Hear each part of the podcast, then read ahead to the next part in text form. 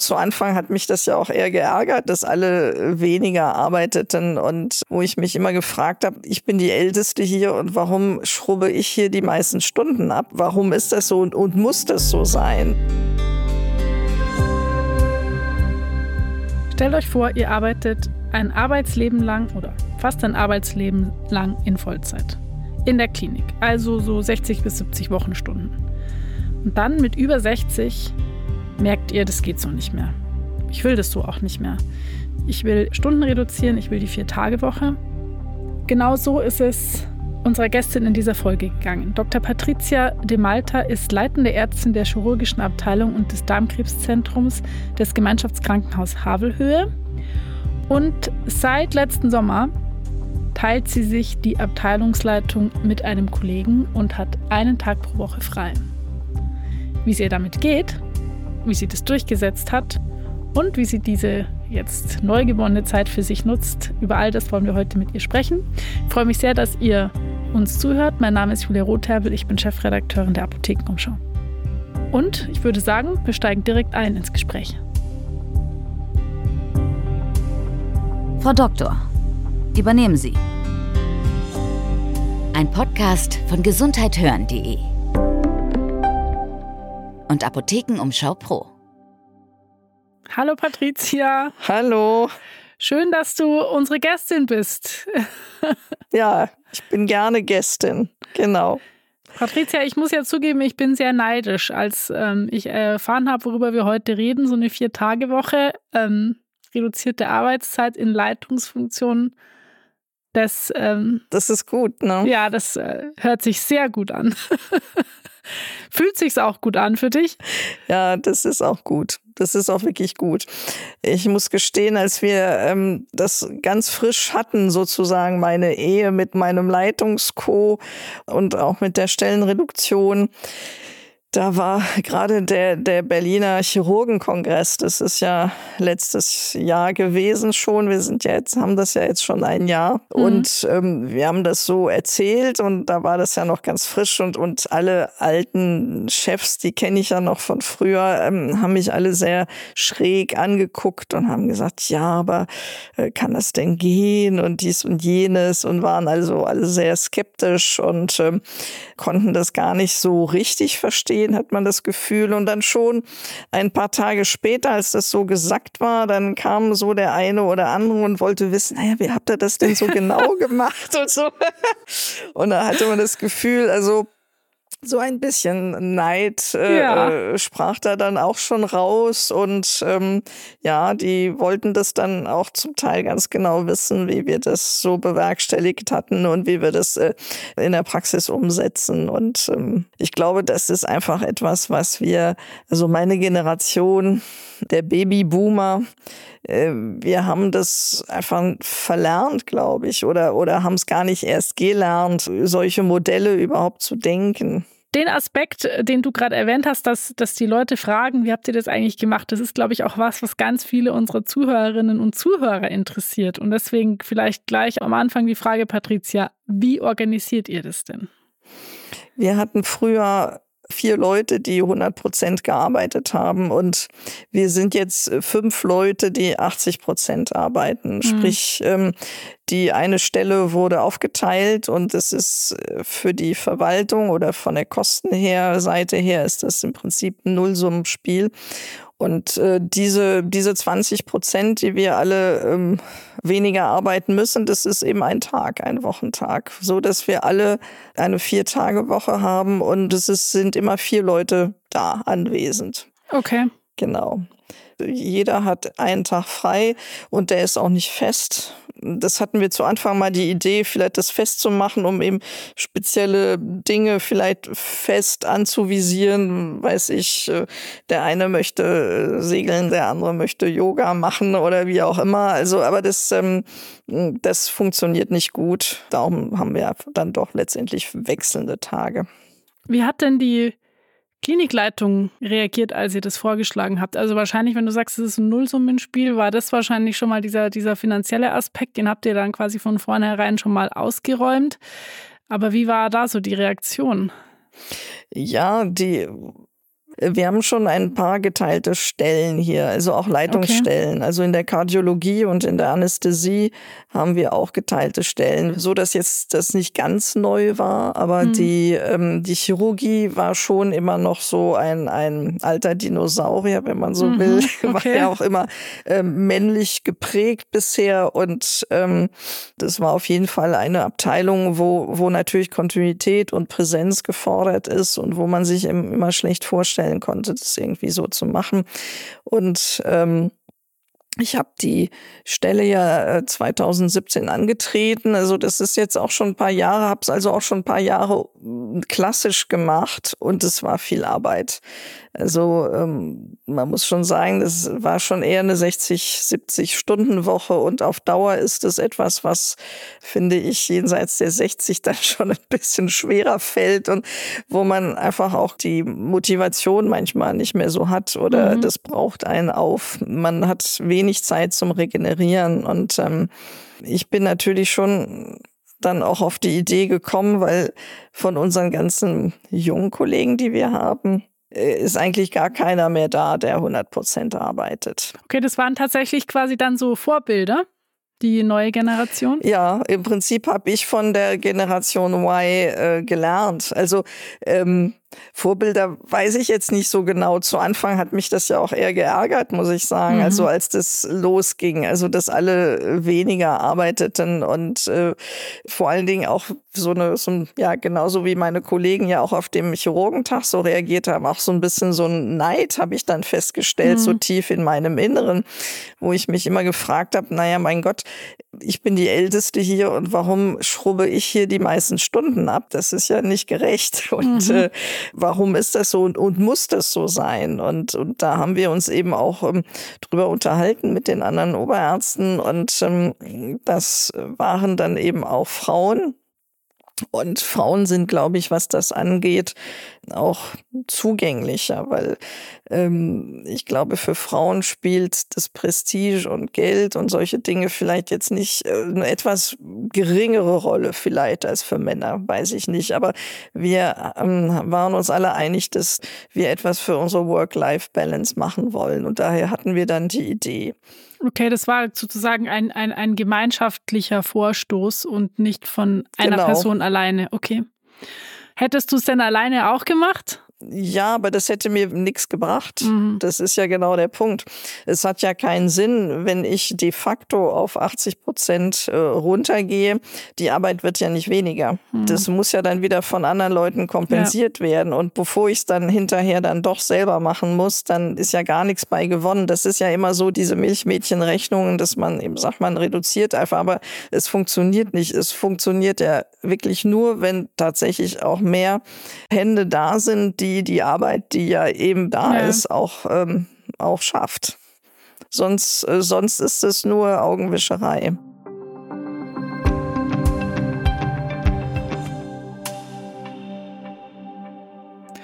Hat euch denn grundsätzlich in die Hände gespielt, du hast ja schon die neue Generation der Arbeitnehmer und Arbeitnehmerinnen angesprochen, dass diese Vier-Tage-Woche ja auch irgendwie so ein Thema ist, was jetzt schon länger ja. so in der Diskussion ist und eben auch so eine neue Generation da ist, die sagt, wir achten nicht erst auf unsere Work-Life-Balance, wenn es zu spät ist, sondern wir achten von Anfang an auf unsere Work-Life-Balance. Hast du das Gefühl, das hat eure Initiative irgendwie befeuert, für mehr Verständnis ja. von Seiten der Klinikleitung gesorgt und so weiter?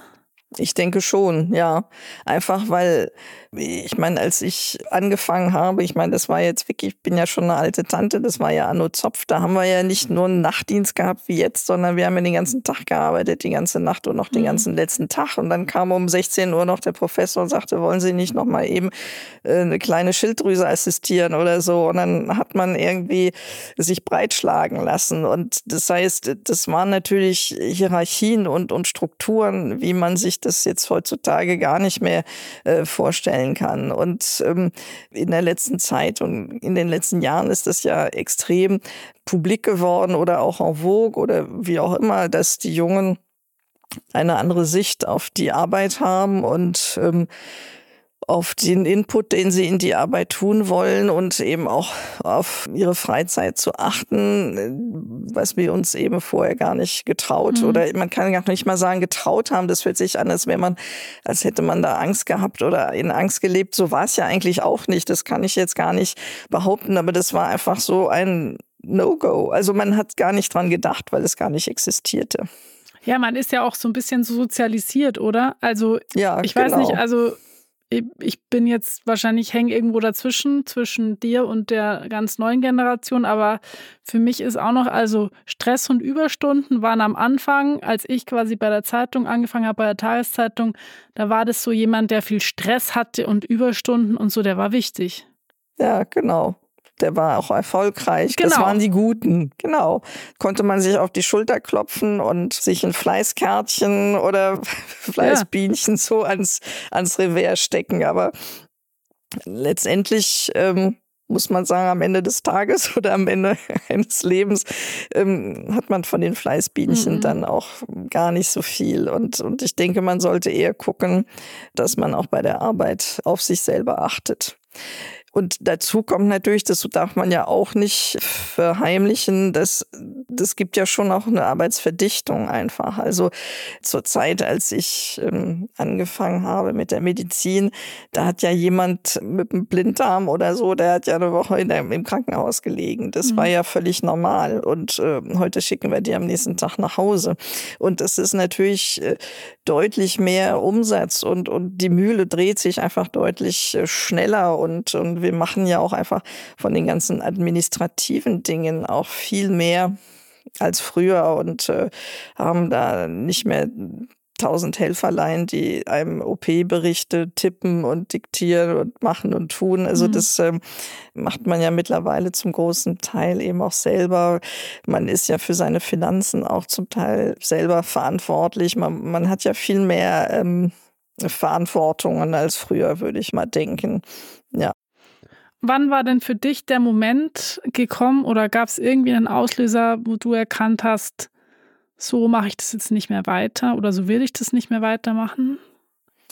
Ja, das war sicherlich eher, eher schleichend verstärkt natürlich dadurch, dass zu dem Zeitpunkt, als wir dann, als ich dann tatsächlich den Schritt unternommen haben, waren wir eben statt vier Leute tatsächlich nur drei, weil nämlich der eine Kollege, der eine Oberarzt eben aus Altersgründen ausgeschieden war. Okay. Und wir dann eine Zeit lang eben auch nur zu dritt waren, also ich als Chefin mit meinen zwei Oberärztinnen.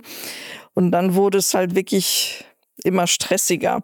Das war dann eben tatsächlich so dieses Gefühl zum einen, ich möchte gerne hm, die Verantwortung teilen, eben also diesen Chefjob von meinen Schultern ein bisschen Verantwortung nehmen. Und hm, das Zweite war eben auch die Zeit. Also das sind ja eigentlich zwei verschiedene Paar Schuhe.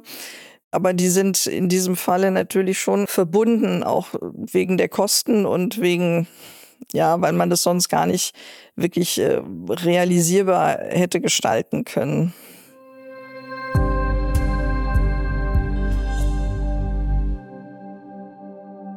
Patricia, du bist ja in dem Krankenhaus schon 22, 23 Jahre und hast immer quasi Vollgas gegeben, also immer diese 60 Stunden pro Woche oder mehr irgendwie ausge füllt und jetzt bist du auf die Bremse getreten vor einem Jahr.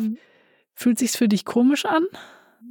Mittlerweile nicht mehr, aber zu Anfang war das schon seltsam. Also die ersten Tage, wo ich dann so zu Hause war, ähm, hatte ich immer so ein schlechtes Gewissen, mhm. hatte immer so das Gefühl, wie wenn man die Schule schwänzt oder so, als, als würde man irgendwas Verbotenes tun. Also ähm, und ich, ich konnte mich eigentlich gar nicht so richtig entspannen, muss ich sagen. Und ähm, habe mir das also auch so ziemlich mit Arbeit dann vollgepackt mit anderen Dingen und mittlerweile kann ich eben einfach mich auch einen halben Tag in den Garten setzen und mhm. ein Kreuzworträtsel machen und die Zeitung äh, lesen. Das finde ich wunderbar und das sind einfach im Prinzip ähm, ja nutzlos verbrachte Stunden, die einfach nur der eigenen Entspannung dienen und ähm, keinen tieferen Sinn haben. Und das, das sind so Dinge, die man mit der Zeit die man so ein bisschen lernen muss. Ich habe mir überlegt, was bei mir wohl passieren würde, wenn ich diesen einen Tag pro Woche frei hätte. Ich glaube, es gäbe zwei Möglichkeiten. Entweder würde ich dann so Dinge, die ich irgendwie, wo ich unter der Woche vielleicht dann länger arbeiten müsste, mir überlegen, ja, das mache ich jetzt irgendwie dann doch am Freitag. Oder ich würde mich total unter Druck setzen, diesen Freitag irgendwie in Anführungszeichen sinnvoll zu nutzen. Also ich muss dann da irgendwie versuchen, jeden Freitag Yoga zu machen oder weiß ich nicht. Wie hast du das für dich geschafft, dass du sagst, ja, ich kann jetzt tatsächlich mal einen halben Tag im Garten liegen? Also bei mir würde das, glaube ich, ziemlich lange dauern, bis ich dahin käme. Ja, also das ist natürlich auch so eine Mischung aus allem. Ne? Natürlich sind die Tage zum Teil eben auch mit Dingen ausgefüllt, die man früher nie gemacht hat. Also mhm. geschweige denn irgendwelche Zahnarzt und Vorsorge und okay. solche Termine. Man wird ja auch nicht jünger und ähm, natürlich eben zunehmend auch eben diese Entspannung. Als ich anfing, diese, diesen freien Tag in der Woche da war das ein Zeitpunkt, wo ich echt, wo es mir dann körperlich auch extrem schlecht ging, muss man sagen, weil okay. wir da äh, vier Monate, glaube ich, quasi zu dritt die Sache gerockt haben, weil da eben noch gar keiner war. Und ähm, mhm. das hieß also äh, mehr als ein Wochenende arbeiten im Monat und eben äh, entsprechend viele Dienste. Und da muss ich sagen, da habe ich gemerkt, also da war ich so richtig fertig. Und dann habe ich überhaupt erstmal so ein paar, sicherlich ein, ein, halbes Jahr fast gebraucht, um meine Wunden zu lecken. Also ob, um okay. überhaupt mal Luft zu holen, also überhaupt mal äh, wieder klaren Gedanken, klaren Gedanken zu fassen. Also was würde dir äh, überhaupt Spaß machen? Welche Hobbys hast du noch? Mhm. Weil eigentlich man die ganzen Dinge verlernt hat, auch mit der Zeit. Und je, je besser es einem geht und desto mehr ähm, kommt man wieder auf alte Dinge zurück und man erinnert sich, dass man ja eigentlich auch das und hier und jenes und dann hat man auch wieder die Power und die Energie, eben überhaupt andere Dinge neben der Arbeit zu tun.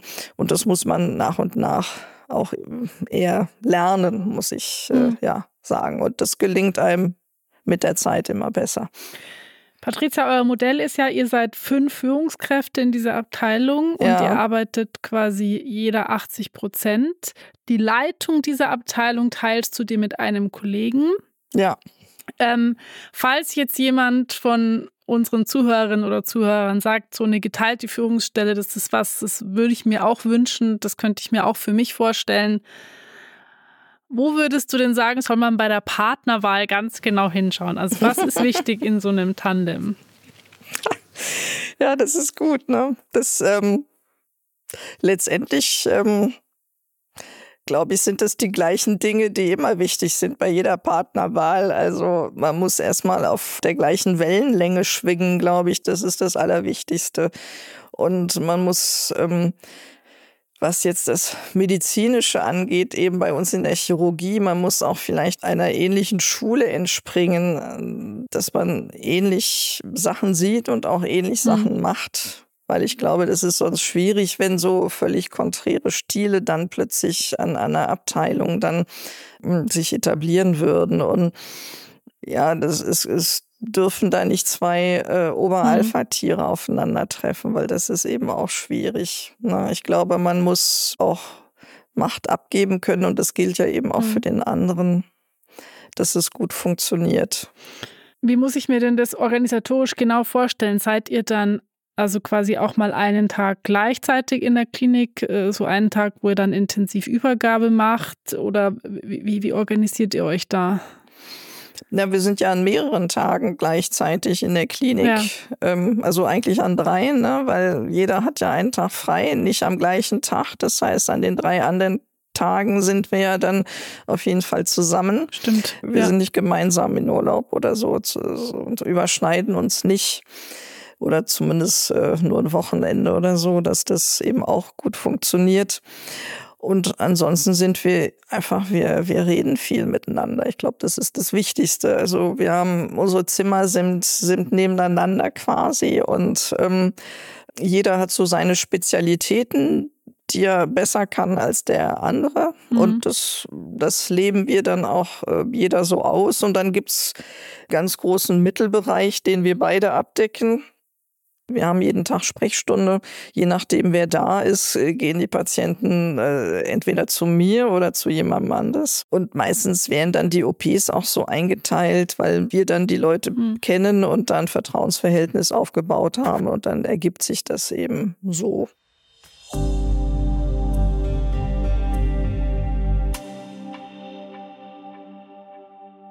Es gibt ja immer dieses Klischee, Patricia, dass es quasi einen männlichen und einen weiblichen Führungsstil gibt. Du hast jetzt quasi einen Mann an deiner Seite. Ja. Äh, quasi kannst du das ein bisschen bestätigen? Gibt es Dinge, wo du sagst, die machst du, weil du eine Frau bist, anders und also anders muss ja nicht immer besser heißen und er macht Dinge anders, weil er ein Mann ist? Oder kannst du es nicht bestätigen?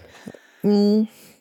Ja, sicherlich schon, wobei äh, wir sicherlich ähm, uns schon relativ ähnlich sind, würde ich mhm. sagen. Also ähm, er ist vielleicht äh, nicht so männlich, wie man sich das, also nicht, wenn er das hört, ist er dann sauer. ich meine, er ist schon männlich, aber ich meine nicht so, nicht im unangenehmen Sinne eben. Und ich bin für eine ja. Frau sicherlich auch relativ ähm, zupackend und eben äh, mutig auch. Aber letztendlich denke ich, ist, ist er wahrscheinlich risikofreudiger als ich. Das ist schon richtig. Und insofern mhm. ist eben diese Symbiose, wir sprechen uns dann wirklich immer ab. Ähm, sollen wir den Patienten operieren? Macht es Sinn? Oder ist es doch besser, das nicht zu machen? Da kommen wir dann immer eigentlich ganz gut zu, einem, zu einer gemeinsamen Entscheidung. Patricia, so als Abschlussfrage. Jetzt hören bestimmt einige diese Folge auch, weil sie sich eben genau für dieses Vier-Tage-Modell interessieren, wenn die jetzt quasi vorhaben, zu ihrem Vorgesetzten, zu ihrer Klinikleitung zu gehen und nach diesem Vier-Tage-Modell zu fragen, was wären deiner Meinung nach so die wichtigsten mal, drei Argumente, die man pro Vier-Tage-Woche oder geteilter Führung vorbringen könnte? Ich denke, gerade auch für den Arbeitgeber ist es wirklich interessant, also oder positiv zu sehen, weil die äh, Leute motivierter sind, ausgeruhter sind, ähm, mehr Zeit eben für sich haben. Das heißt, an den Tagen, wo sie in der Klinik sind, sind sie frischer. Das ist einfach so. Und mhm. ähm, ich denke auch, dass ähm, von der Power, die und von den Ideen, auch von den Innovationen, bringen fünf Köpfe zum Beispiel jetzt wie in unserem Fall mehr als vier. Also das ist schon so. Und Krankheiten, Missstände oder wie auch immer können besser abgemildert werden, wenn man so will. Also das jetzt als, als Argumente für die Klinikleitung. Mhm. Ne? Und für die Arbeitnehmer ist es, liegt es ja auf der Hand, einfach, ja. weil man zwar ein bisschen weniger verdient, das ist schon richtig, aber ähm, das finde ich, ist es allemal wert, dass man einfach die Zeit äh, oder mehr Zeit gewinnt für sich und für seine eigene Entfaltung noch neben der Klinik. Und ich glaube, das ist eben einfach, dieser Zeitfaktor ist etwas, was ehrlich gesagt ja mehr oder weniger unbezahlbar ist. Also da kann man auch 20 Prozent Lohn draufgeben. Ich meine, ich spreche natürlich aus einer höheren Warte auch. Mhm. Ne? Ich meine, es ist schon was anderes, wenn man wenig verdient, aber als Chefarzt oder Oberarzt werden wir ja doch nicht schlecht äh, bezahlt und es ist zwar immer noch ziemlich verschieden in verschiedenen Kliniken, aber es ist ja so, dass man da gut drauf verzichten kann, denke ich. Patricia, ich sage vielen Dank für das Gespräch. Ich bin immer noch sehr neidisch. und ähm, ja, vielen Dank für, für diese Inspirationen und Tipps und so weiter. Genau. Sehr schön, dass du da warst. Ja, ich habe mich auch sehr gefreut und ich hoffe, dass ich so einige noch äh, motivieren konnte. Bestimmt. Okay. Dankeschön. Alles klar. Tschüss. Tschüss.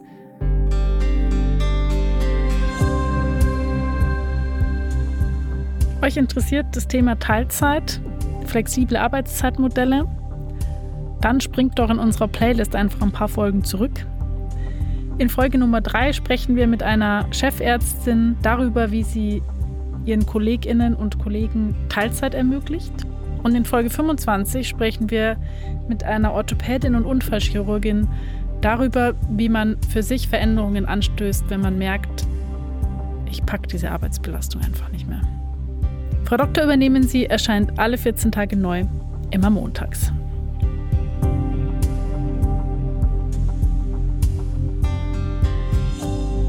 Ein Podcast von gesundheithören.de und Apothekenumschau Pro.